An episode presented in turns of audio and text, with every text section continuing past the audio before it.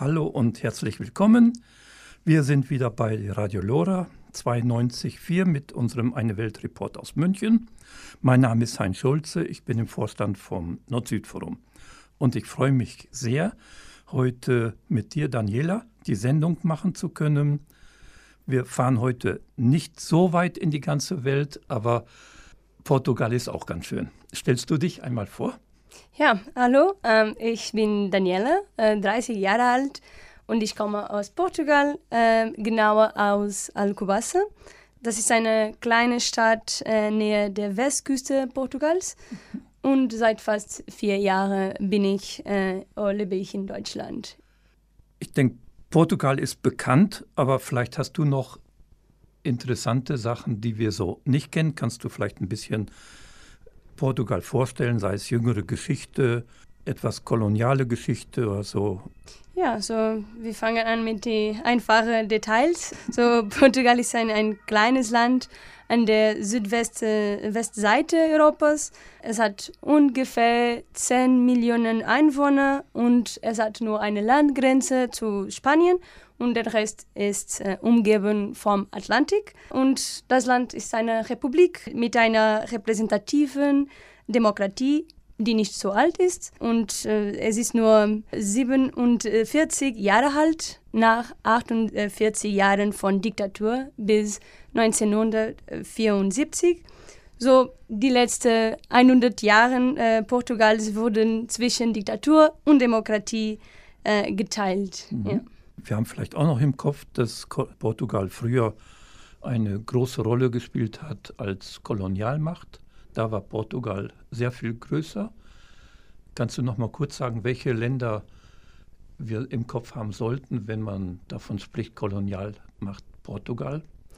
Ja, so ähm, die Kolonien äh, war unbedingt sehr wichtig für die Diktatur und waren nicht für die, die, die Wirtschaft des Landes sehr wichtig, äh, sondern auch für die Propaganda, äh, um den Portu Portugiesen das Gefühl zu geben, äh, dass Portugal ein großes äh, Land, äh, Land war und ähm, somit dass Portugal war das letzte Land Europas seine koloniale, koloniale Macht aufgegeben und äh, während der Diktatur hat Portu hatte Portugal mehrere Kolonien, mhm. ähm, zum Beispiel Angola, Mosambik, Guinea-Bissau, São Tomé e Príncipe, Kap Verde und Osttimor, äh, die nur in 1975 unabhängig waren. Genau, das muss man sich im Kopf behalten. Ja, das ist also nicht zu lange her. Ja, und auch äh, während dieser Zeit äh, hatte Portugal auch Goa. Und Goa war im 1961 mit Indien zusammengeführt.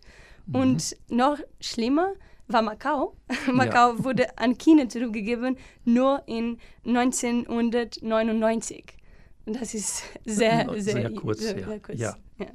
So, und nur in Angola, Mosambik äh, und Guinea-Bissau gab es lange Kriege und äh, die, die waren die Antworten auf den Wunsch, Wunsch nach Unabhängig, Unabhängigkeit. Äh, ja, so. Genau. Und weil vor längerer Zeit ein Papst dann einen Strich gemacht hat, wurde dann auch Portugiesisch dann auch die Sprache in Brasilien, ne? Ja, das war vor langer Zeit schon, ja. so in die 1800 20 ja, Jahren genau. so. Ja, ja, war lange Zeit schon.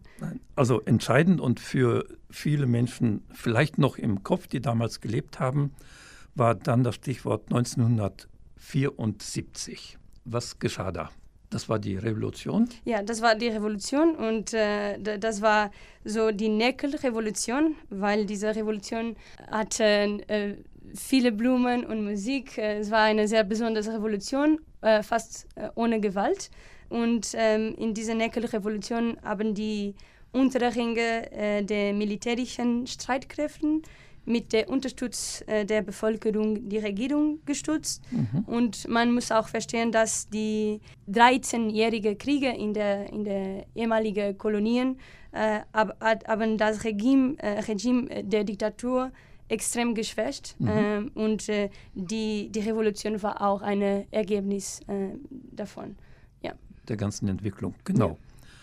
Ich glaube, wir können nicht über die Revolution sprechen, ohne das Lied nochmal zu hören. Ne? Das ja, als das erstes ist ein Lied. sehr wichtiges Lied. Das hast du mitgebracht, ne? Ja. Das ist sehr schön. Da- Ja. Und das ist die äh, Grandula Villa Morena äh, von äh, Zeca Afonso. Mhm. Das hören wir uns jetzt an. Ja, nach der Musik machen wir einfach weiter und schauen ein wenig Portugal aktuell. Und kannst du sagen, was sind die großen Bereiche, Wirtschaftszweige, wo sind äh, die Menschen aktiv? Was ist wichtig im wirtschaftlichen Bereich in Portugal heute? Ja, so die, die, die meisten Menschen äh, in Portugal arbeiten im tertiären Sektor, äh, der ungefähr 70 Prozent der aktiven Bevölkerung einen Arbeitsplatz äh, gibt und welche 65 Prozent des Bruttoinlandsprodukts ausmacht. So es ist äh, eine sehr, eine sehr starke Gewicht äh, auf, diese, auf, Ja. auf die, die portugiesische Wirtschaft. Mhm. In diesem Sektor ist der Tourismus die bedeutendste Mhm. Branche und dort arbeiten ungefähr äh, 20 Prozent der Bevölkerung. Oh, das ist viel. ist viel. Ja. Und auch der Tourismus hat vor allem in den letzten zehn Jahren einen Boom, einen Boom erlebt. Ähm, ja, überhaupt. Und dann, es gibt auch der Industriesektor, das macht Mhm. ungefähr 19 Prozent des Bruttoinlandsprodukts, ist auch wichtig. Und zu dieser Kat Kategorie äh, ge gehört die Papierindustrie, Mhm. ähm, wobei so Papier und Papierzellstoff produziert, Das produziert äh, wird. Papierindustrie heißt Waldzerstörung. Ja, Kann man sofort ja, eins, ist ja. äh, eine direkte Übersetzung. Ja. Und äh, vorher hast du gesagt, oder äh, für wichtig gehalten, nochmal hinzuweisen, die große Küste, wie ist es da mit dem Fischfang? Ist das aktuell noch ein wichtiger Sektor? Fischfang oder nicht mehr so stark wie früher? Es ist stark, aber es ist nicht so stark. Äh, Ich denke, ich, ich bin nicht ganz sicher, aber Portugal ist nicht eine Exporte von, Mhm. von, von Fisch. Äh, Und ähm, zum äh, Umweltzerstörung, ich Ja. denke, die, die Agrarsektor, es ist w- wichtig oder hat mehr Gewicht. Ja. Ja. Obwohl nur äh, 6% der, der Leute in Portugal arbeiten im Agrarsektor. Das die Das ist dann aber ein Indiz, dass viel Industrie im Agrarsektor vorhanden ist, kann man sagen. Ja, das ist Ja. industriell. Schauen wir da sofort. Vorher hast du gesagt, äh, Wälder und Portugal ist ein wichtiges Thema. Kannst du ein bisschen sagen, welche Arten von Wäldern gibt es? Weil du bist ja auch engagiert bei Pro Regenwald und da hört man schon Wald. Ja, Portugal hat Regenwald, glaube ich nicht, ne? Nee, Nein. nein. Nein, Portugal hat nicht Regenwald, Nein. aber hat äh, vor äh, so eine sehr schöne, divers Mediterraneanwald, Mhm. aber leider nicht mehr so.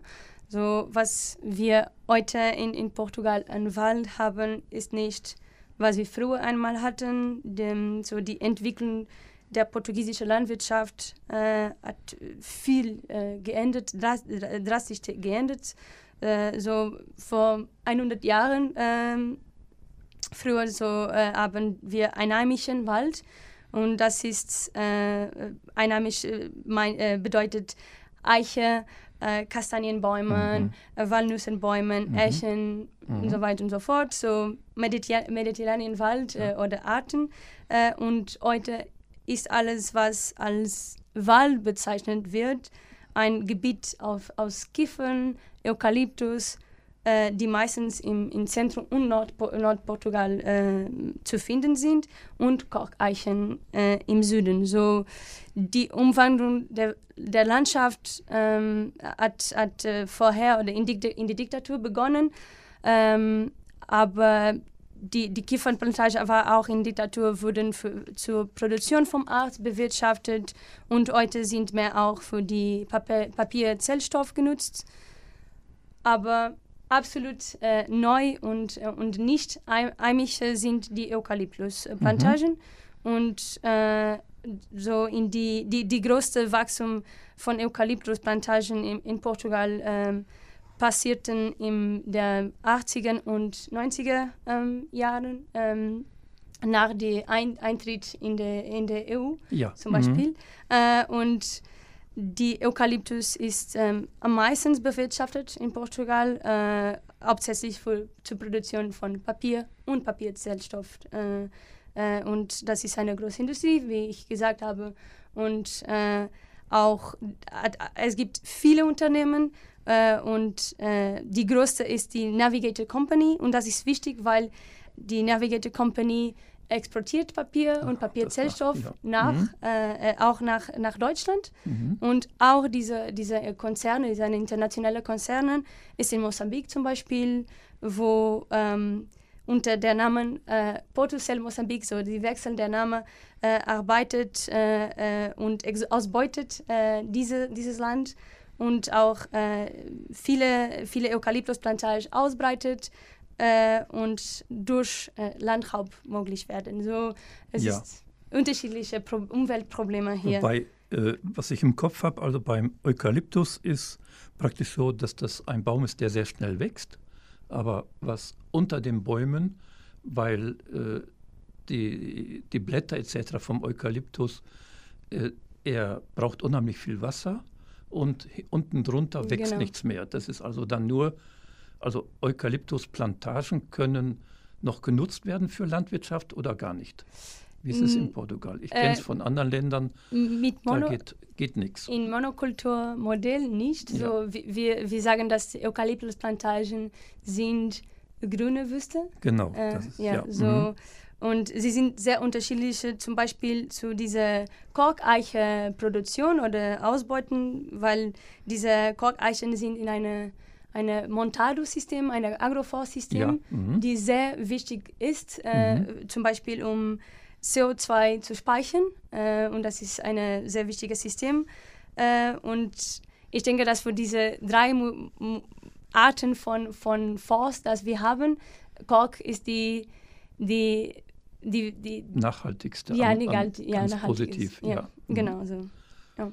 Und Kork ist bei uns sofort im Kopf, wird gebraucht für Weinflaschen, aber Kork kann man auch für vieles andere benutzen. Heute, glaube ich, Dämmung von Häusern etc. Ja, für Häusern zum Beispiel kann man auch äh, verarbeiten. Ja. Und ähm, Portugal ist da das äh, Land äh, der Kochproduktion genau. weltweit. Ja. So ja. Viele, viele Koch da. Und das wird noch gut gemacht oder ist auch die Produktion so oder die Ernte, dass die ganzen Bäume kaputt gehen? Nee, so äh, es gibt diese ähm, Modellsproduktion, so, mhm. man soll nur von jede, jede sieben oder neun Jahre die, die Kork von die, wegnehmen. Die, ja. wegnehmen. Ah, ja. So das, so. Und das wird akzeptiert auch von den. Ja, ja, in, es ja. ist äh, ganz, ganz pazifisch, äh, ja. wenn, wenn, wenn wir äh, zu den Eukalyptusplantagen vergleichen. Und gibt es noch ursprüngliche Wälder in Portugal und wenn ja, wo? Mehr im Norden, im Süden? We wenig, so wenig. viel mhm. weniger, aber äh, in, im Nord überhaupt. Mhm. Aber es sind kleine Kleinfläche, ja. so, die leider, ja. Und wenn man sich Eukalyptusplantagen vorstellt, wie muss, muss man sich das vorstellen? Also äh, auf so groß wie ein Fußballfeld ist eine kleine Plantage, oder? Ja, das ist eine sehr kleine Plantage. äh, um eine Idee zu, zu, zu, zu geben, so äh, Eukalyptus äh, macht äh, 26 Prozent von der Forst äh, in oh, Portugal. Oh, ja. Äh, mhm. So es ist eine, ja. eine große Teil von, von der, ja. eine, eine, eine, ein kleines Land als ja. Portugal. Ja. ja. Das haben wir vorher schon gehört, aber vielleicht einfach nochmal, dass du es nochmal deutlich machst, damit äh, das auch für uns nochmal verständlicher wird. Die Dominanz von Eukalyptus und Kieferbäumen und dass du nochmal sagst, also die Produkte von Eukalyptusbäumen, die kommen nach Deutschland und da wird also hauptsächlich als Zellstoff und, und geht in die Papierindustrie. Ja, ist das so, dass das nochmal deutlich wird? Aber, aber Portugal äh, exportiert auch Papier, so Fertigprodukte. Äh, auch. So auch mhm. ja, so.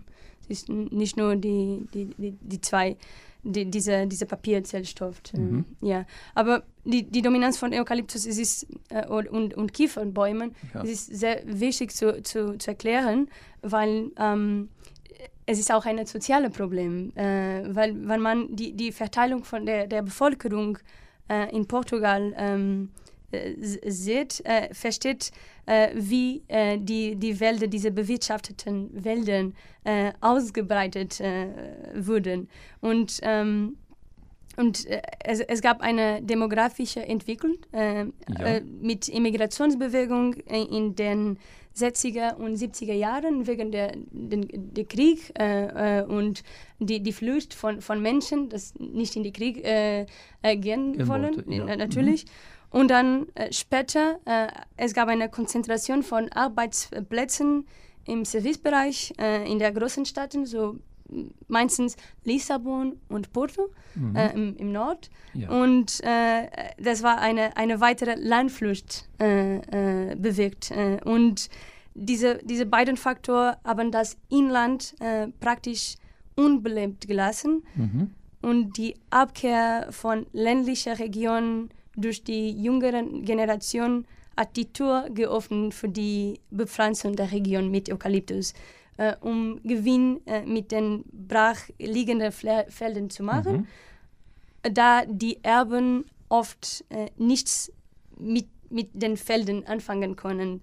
Und, und das ist gravierend, weil Portugal äh, ähm, äh, es ist das Land in Europa mit dem meistens Privateigentum, äh, oh. was Wälder, ja? angeht. Und das ist sehr wichtig mhm. zu erklären, mhm. warum Eukalyptusplantage ausgebreitet ja. ja. wurden. Äh, so, ja, und es gibt auch äh, noch nicht heute kein aktualisier äh, aktualisiertes Register ähm, der, der Landereien. So, das erschwert natürlich die, die Kontrolle der Länder, äh, wenn es darum geht, wer sich um Abfälle, Kompost, abgebrannte Flächen kümmern muss. Und das ist natürlich ein sehr kompliziertes Thema.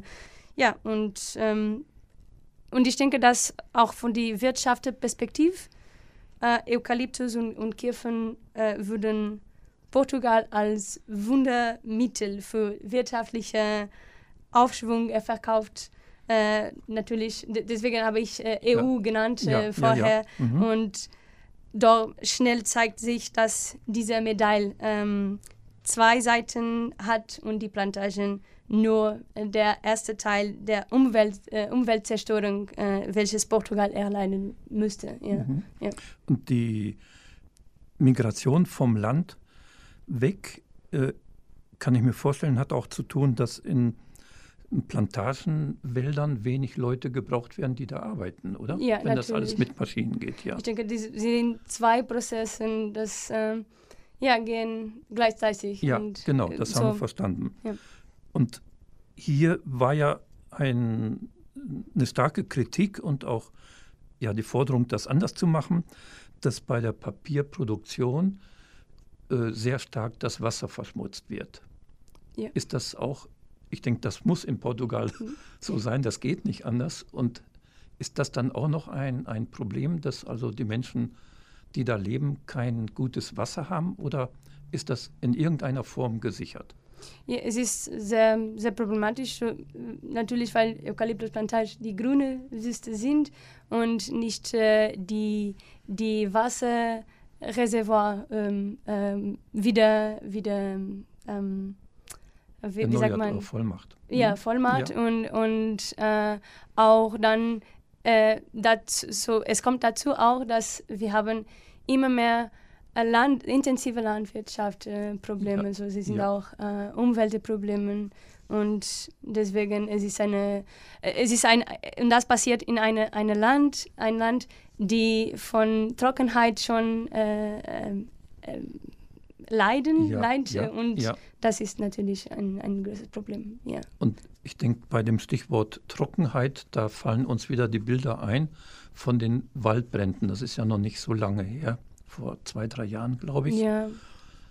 Und war das dann, äh, weil man nicht immer weiß, ob die Bilder im Fernsehen dann Realität äh, wiedergeben, war das dann so stark, wie, äh, wie man es hier im Fernsehen auch gesehen hat, dass die Waldbrände wirklich brutal waren?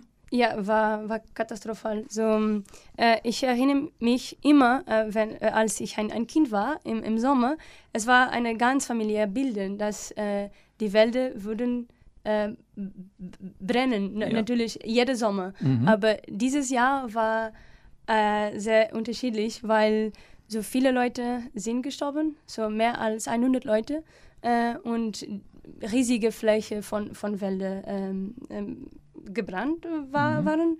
Und, äh, und das passiert, weil die Konditionen für eine Megafeuer waren perfekt. Also, ja, Warum perfekt?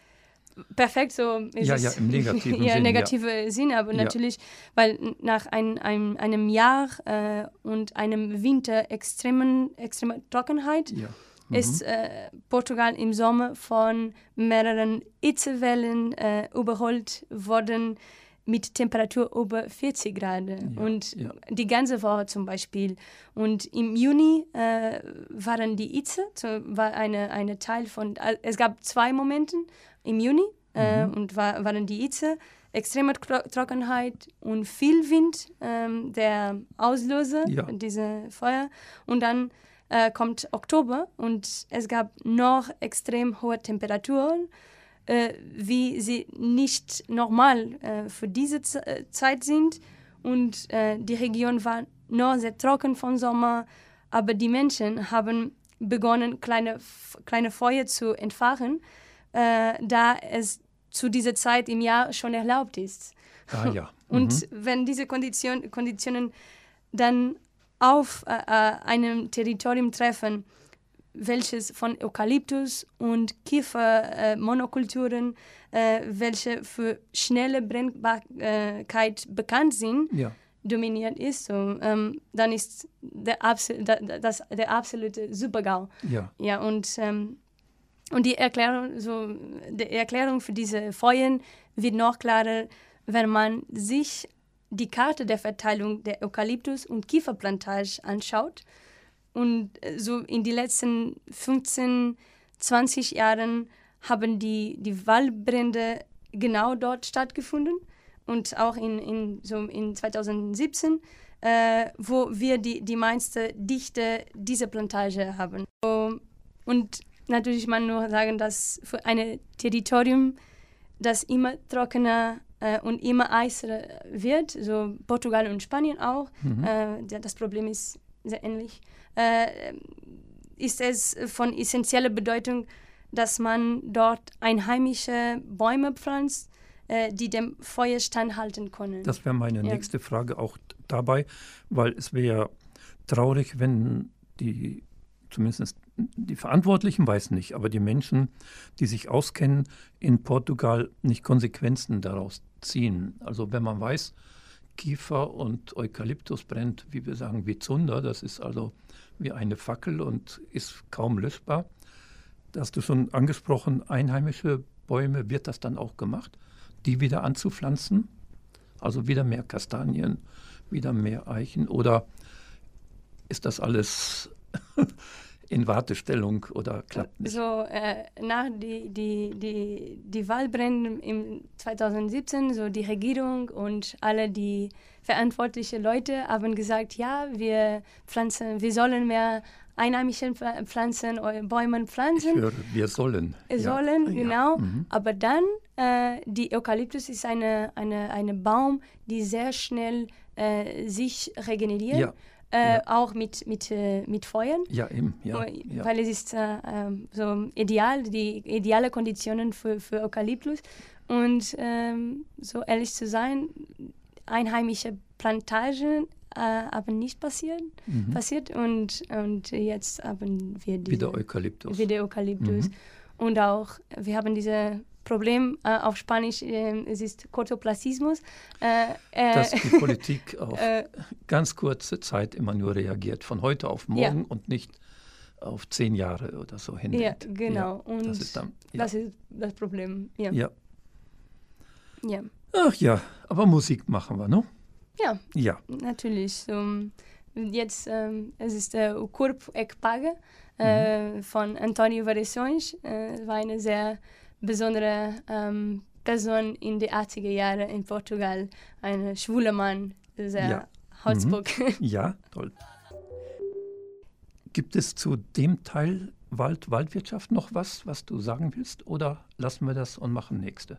Waldwirtschaft? Nee. nee, da jetzt nicht mehr. Ja. Mhm. Landwirtschaft kommt dann. Ja, ja. Weltprobleme okay. mhm. in generell. Ja, wir machen weiter mit unserem Eine Weltreport aus München, heute mit Daniela von Pro Regenwald zu Portugal. Wir haben schon einiges gehört, die Bedeutung damals der Revolution und haben auch verstanden, dass die Waldwirtschaft große Probleme macht, weil auch hauptsächlich Eukalyptus und Kieferplantagen angebaut wurden und werden und haben auch erinnert an die großen Waldbrände, die es 2017 gab. Du hast vorher schon angefangen zu informieren. Ein wichtiger Teil ist die Landwirtschaft und äh, auch, hast du auch schon gesagt, Landwirtschaft, industrielle Landwirtschaft und da kann man nicht umhin, auch über Umweltprobleme dabei zu reden. Magst du darüber ein bisschen dann informieren? Welche Umweltprobleme äh, gibt es durch diese Form der Landwirtschaft? Ja, so, so leider äh, haben sich die, die Verbrechen an der Umwelt in den letzten Jahren multipliziert, äh, vor allem in Agrar im Agrarsektor. Äh, und die letzten 30 Jahre waren davor gezeichnet, dass immer mehr kleine Bauernhöfe äh, verschwunden sind mhm. und große landwirtschaftliche Ausbeutebetriebe ihren Platz eingenommen haben. Ich denke, das ist nicht nur in Portugal, aber Nein. es ist mhm. natürlich wichtig zu, zu, zu nennen. Ja.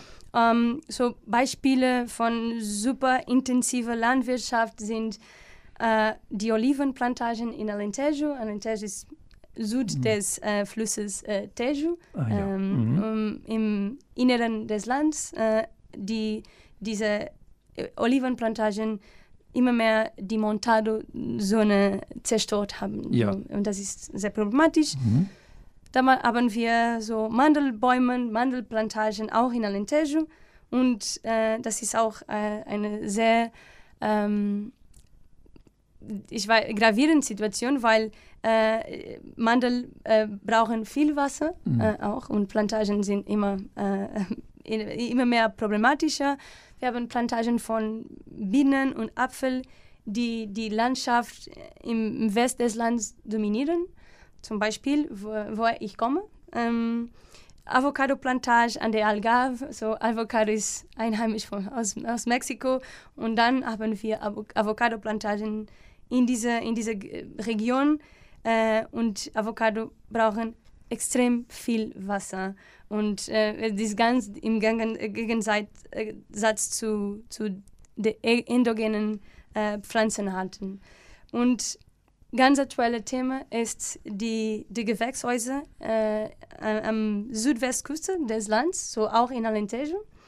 Äh, und äh, hier diese Gewächshäuser produzieren Beeren äh, Imbeeren, Heidelbeeren, mhm. Äh, die nach Deutschland ja. oder Frankreich ja. äh, kommen. Und äh, sehr gravierend ist, dass diese Gewächshäuser, diese riesige äh, Gebiete oder Zone von Gewächshäusern, ist äh, in einem geschützten Nationalpark, mhm. nämlich dem Natura 2000 Netzwerk. Und mhm. das ist unglaublich. Ja. Ähm, es ist nur ein Beispiel.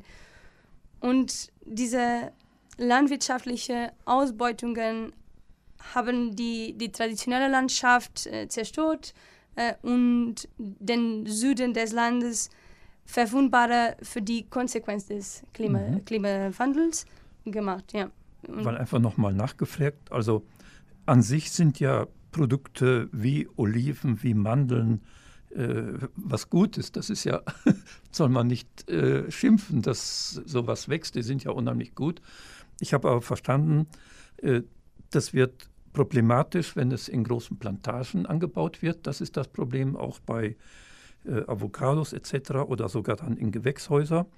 Und meine Frage nochmal, wenn in Portugal Wassermangel herrscht, gibt es Gesetze oder Praxis, dass die großen Plantagenbesitzer einen Vorrang haben, dass sie Wasser stehlen? Also wie ist das Management mit, mit Wasser? Haben Sie mehr Macht, Wasser zu klauen, zu nehmen und dann bleibt für die kleinen Landwirte nichts mehr übrig? Ja, also zurzeit, äh, es sieht so aus, dass es gibt keine Regeln oder Management. Gut, äh, Praxis. Weil, ähm, ja. ja. es ist, ähm, ähm, es, ist, es, ist, äh, es gibt eine, eine gute Beispiel, zum Beispiel für die Avocado-Plantagen. So diese großen mhm. Unternehmen haben diese Plantage ähm, da gepflanzt oder die Avocado ge gepflanzt und nur jetzt äh, nach Protest äh, von der Gemein Gemeinen und die, ja, der Bevölkerung mhm. hat die, die Umweltamt, denke ja. ich, gesagt, ha, es gibt ein Problem. Wir sollen äh, nochmal diese, diese ähm, ähm, Erlaubnis, Erlaubnis ähm, äh, ja, ja, überprüfen. überprüfen. Und das, ist, das passiert alles ohne, ohne Monitoring, so ohne, ohne die mhm. Umwelt, Umwelt, Umweltamt zu, zu prüfen. Mhm. Ja. Ich will jetzt nicht ein Vorurteil schüren, aber wenn ich das höre und aus anderen Ländern, ist das Stichwort Korruption der Bürokratie, kommt mir in den Sinn. Ist das dann auch der Fall? Ja. Oder bloß nicht denken und, und äh, Dummheit? Aber ich glaube nicht, dass die Bürokraten in Portugal so dumm sind, dass sie nicht wissen, dass man vernünftig mit dem Wasser umgehen muss. Ich denke, das ist eine Mischung, so Dummheit ah, ja. und, und Bürokratie.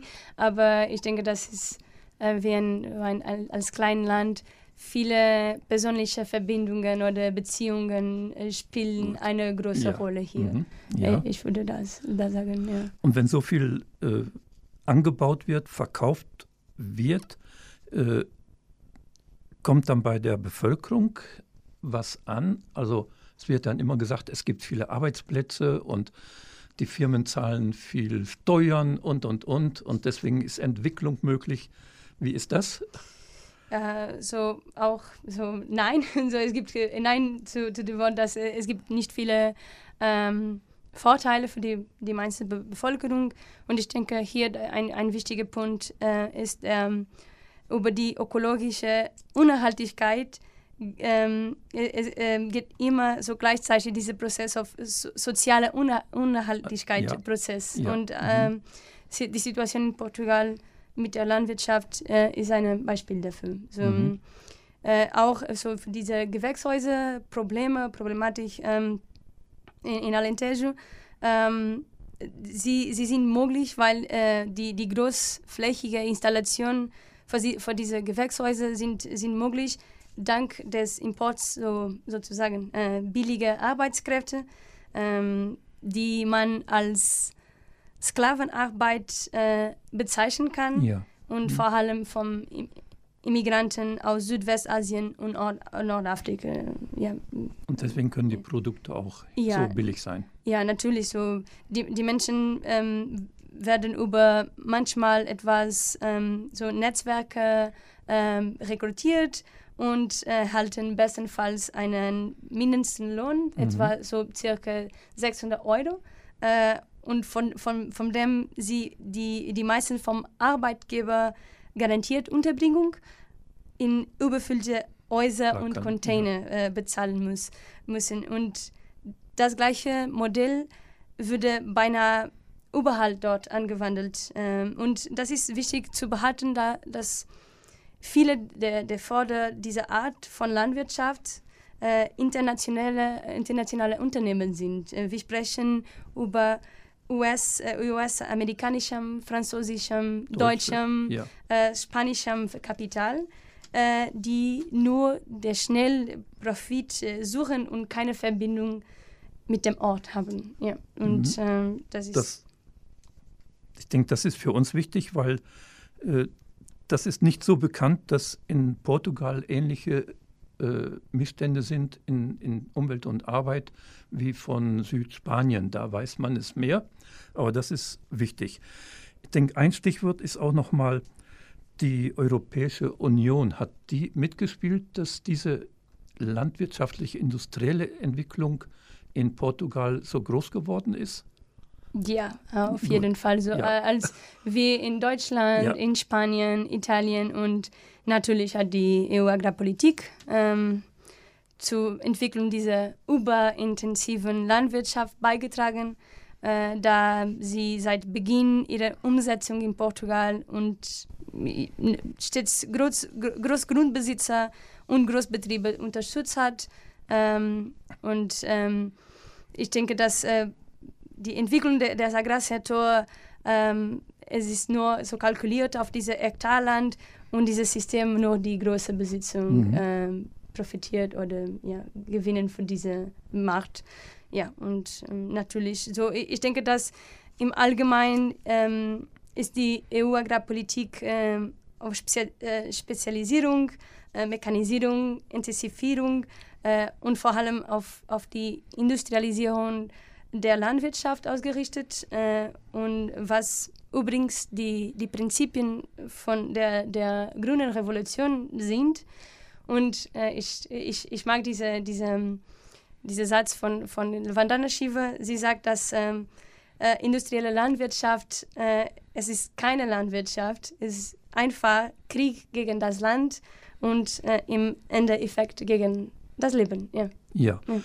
Was mir gekommen ist, also wir sind ja als engagierte Gruppen halbwegs zufrieden, dass das der Deutsche Bundestag dieses Lieferkettengesetz gemacht hat. Also dass die äh, Firmen, die hier einkaufen, garantieren müssen, dass die Form der Produktion im Land, wo die Produkte herkommen, fair sind und, und, und. Das heißt also Lieferkettengesetz müssen wir auch darauf achten, wenn Produkte aus Portugal sind und nicht nur Produkte aus dem globalen Süden und da speziell wenn man so will, Beeren aus Gewächshäusern oder Avocados, müsste in diese, für uns in die Prüfung auch ganz genau rein, was mhm. mit das Lieferkettengesetz äh, halbwegs verlangt. Aber da kann man ja noch nacharbeiten. Mhm.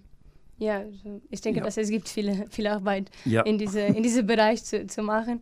Und auch, weil ähm, so, es gibt äh, spanische Unternehmen, die in Portugal operiert. Mhm. Äh, und dann, es gibt Produkte, die, ähm, die verkauft sind als spanische Produkte, ja, obwohl Auch, sie ja. in Portugal produziert mhm. wurden. Äh, ja. ja. So. Nochmal wieder Musik.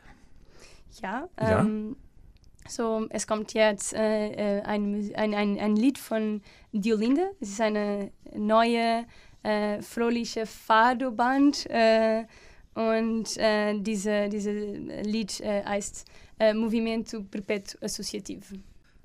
Ja, wir machen weiter mit unserem Eine Welt-Report aus München, heute mit Daniela von Pro Regenwald zu der Situation in Portugal. Und für mich eine wichtige Sache, dass Produkte auch aus Portugal wir im Blick haben müssen, dass da auch das Lieferkettengesetz greifen sollte, weil viele, viele Produkte auch in, aus der Landwirtschaft, wie wir gehört haben, Oliven, Mandeln, Avocados, Beeren, auch unter miesen, miesen sozialen und ökologischen Bedingungen hergestellt werden. Wir machen einfach noch ein bisschen weiter. Also man sieht am, am Beispiel auch Portugal, dass die, wie wir sagen mit dem Stichwort Extraktivismus, also auch die diese ganze Grenze ausgeweitet wird. Kannst du da noch mal ein bisschen dazu sagen und später noch mal, äh, ob auch die Situation, wie sie jetzt ist, noch was mit der Vergangenheit, der kolonialen Vergangenheit zu tun hat? Das wären vielleicht noch zwei Fragen, wo es interessant ist. Ja, ich denke, dass ähm, vorher ist es wichtig zu, zu erkennen, dass ähm, so äh, obwohl diese Grenzen äh, äh, von Extraktivismus wechseln oder ja. bewegt sich. Es, es, ist wichtig zu erkennen, dass Portugal gehört ohne Zweifel zu den Ländern des globalen Nords, Nordens und ähm, die Tatsache, dass es zum europäischen Block gehört, versteckt diese Position noch. So, das mhm. ist ohne Zweifel. Mhm. Aber dann, und wir müssen auch so erinnern, dass äh, Portugal ist ein Land mit kolonialen Vergangenheit, mhm. äh, mhm. welches Eurozentrismus, Rassismus und die Un Unterwerfung anderer Völker und ihrer Landereien äh, für die Entwicklung Portugals als Nation fordert. Aber doch äh, wegen seiner großen oder seiner wirtschaftlichen Bedeutung, Bedeutungslosigkeit, ich würde sagen, ist Portugal auf die, den niedrigsten Ebenen äh, dieses globalen Nordens. Mhm. Ähm, äh, aber es ist interessant dann über den äh, globalen Extraktivismus. Es ist interessant äh, zu, zu, sagen, dass ähm, diese Position in, in diesem Kontext äh, ändert ein bisschen und äh, wie die, die Latin, Latein, lateinamerikanische Akademiker sagen, die Grenzen des Extraktivismus immer näher an die großen Machtzentren und die mächtigen mhm. Länder ja. zu kommen äh, mhm. äh, und äh, die zu offene Gebiete äh, sozusagen so verändert sich ge geografisch und scheint äh, das Portugal und insbesondere der portugiesische ländliche, ländliche Raum diesen Prozess äh, durchlaufen. Mhm. Ja. Im Moment diskutieren wir auch, wenn wir nach Lateinamerika gucken, die Rolle, die wichtige Rolle von China. Ist China auch intensiv unterwegs in Portugal oder ist das noch nicht so stark wie, wie die EU oder so? Es ist äh, so, die chinesischen Produkte konkurrieren viel mit den die, die, die Industrieprodukten von Portugal, ja, ja. aber hauptsächlich in den Immobiliensektor, so Aha, für die Spekulation. Ja, äh, ja. Aber wollte ich nicht unterbrechen, bloß weil okay. mir eingefallen ist. Ja. Ja. Ähm, Postkolonial, das Stichwort Portugal so koloniale Vergangenheit äh, und ähm, das ist ein sehr wichtiger Punkt äh, jetzt, äh, wenn wir sprechen immer mehr über Rassismus. So gut, dass wir sprechen immer mehr, aber ähm, äh, Portugal ähm, so ändert nicht so gut die, diese koloniale Vergangenheit mhm. Äh, und ähm, es gab äh, keinen wirklichen Prozess der Dekolonisierung durch, mhm. so, und wir, wir leben schon äh, noch in einer rassistischen Gesellschaft mhm. äh, und feiert weiterhin die kolonialen Vergangenheit mhm, mhm, äh, und die Eroberung von Ländern auf anderen Kontinenten äh, als eine, eine Leistung. Ja, äh, ja. Und, ähm, und das ist äh, auch eine, eine sehr interessante Thema, weil ähm, als ich Kind war, wurde ich immer noch da, nach dieser Erzählung unterrichtet, dass wir haben, wir waren eine große, große. Nation ja. und das ist ja, ähm, ja viele Scham, äh, so ja painful so, oder ja, ja shameful. Ja. Äh, aber so in jüngster Zeit ähm, gibt es mehr, mehr äh, antirassistische Bewegung, äh, die die Notwendigkeit ähm, diese Dekolonisierung werden, äh, wieder einfordern. Und das ist, das ist natürlich ähm, wichtig und ich bin froh, dass das passiert momentan. Äh, aber zu die, die Beziehung zu den ehemaligen Kolonien, Kolonien, äh, ähm, natürlich äh, war nach der Unabhängigkeit war ein bisschen eingeschlafen, diese Beziehungen aber seither haben sich neue Formen der Beziehung entwickelt. Ähm, es gibt äh, internationale Gruppierungen wie die Gemeinschaft portugiesischen sprechenden Ländern und portugiesische, portugiesisch sprechende afrikanische Länder, so mhm. zwei Gruppen. Und wie üblich ähm, der große Teil der portugiesischen internationalen Zusammenarbeit ist äh, mit den ehemaligen Kolonien äh, bestimmt. So. Und dann es gibt die, die großen Negativseiten von diesen Beziehungen. So, äh, portugiesische Unternehmen sind äh, in diese ehemaligen Kolonien prä mhm. präsent äh, mhm. und ähm, sie haben enge Beziehungen zu den Eliten der Länder vor allem Angolas und, ja. und Mosambik. Mhm. Äh, mhm. äh, und äh, sie haben dieses Wirtschaftswachstum von diesen Ländern äh, genutzt. Ähm, ja, und äh, es gibt neue Formen, so neokolonialen Parameter basierende Geschäftsmodelle. Zu, ja, und sie haben einfach nur diese Modelle konsolidiert. Und natürlich, es, es gibt eine jüngere Zeit äh, so, äh, hatten wir der Fall von, von Mosambik, ähm, wo verschiedene portugiesische äh, Unternehmen an umstrittenen Gasförderprojekten äh, beteiligt waren, die ähm, den Norden Mosambiks destabilisiert mhm. äh, und eine große humanitäre Krise ähm, ausgelöst haben. Und ich habe vorher genannt, so äh, genannt diese, diese Probleme mit Eukalyptusplantagen. Ja, aber glücklicherweise ähm, spiegelt sich die, die Nähe zwischen den die Ländern mit den ehemaligen kolonialen Ko Kolonien äh, auch in der Solidarität wieder. Äh, es gibt mehrere Aktivistengruppen für Klima- und Umweltgerechtigkeit in Portugal, die mit Aktivisten, Organisationen in diesen Ländern zusammenarbeiten.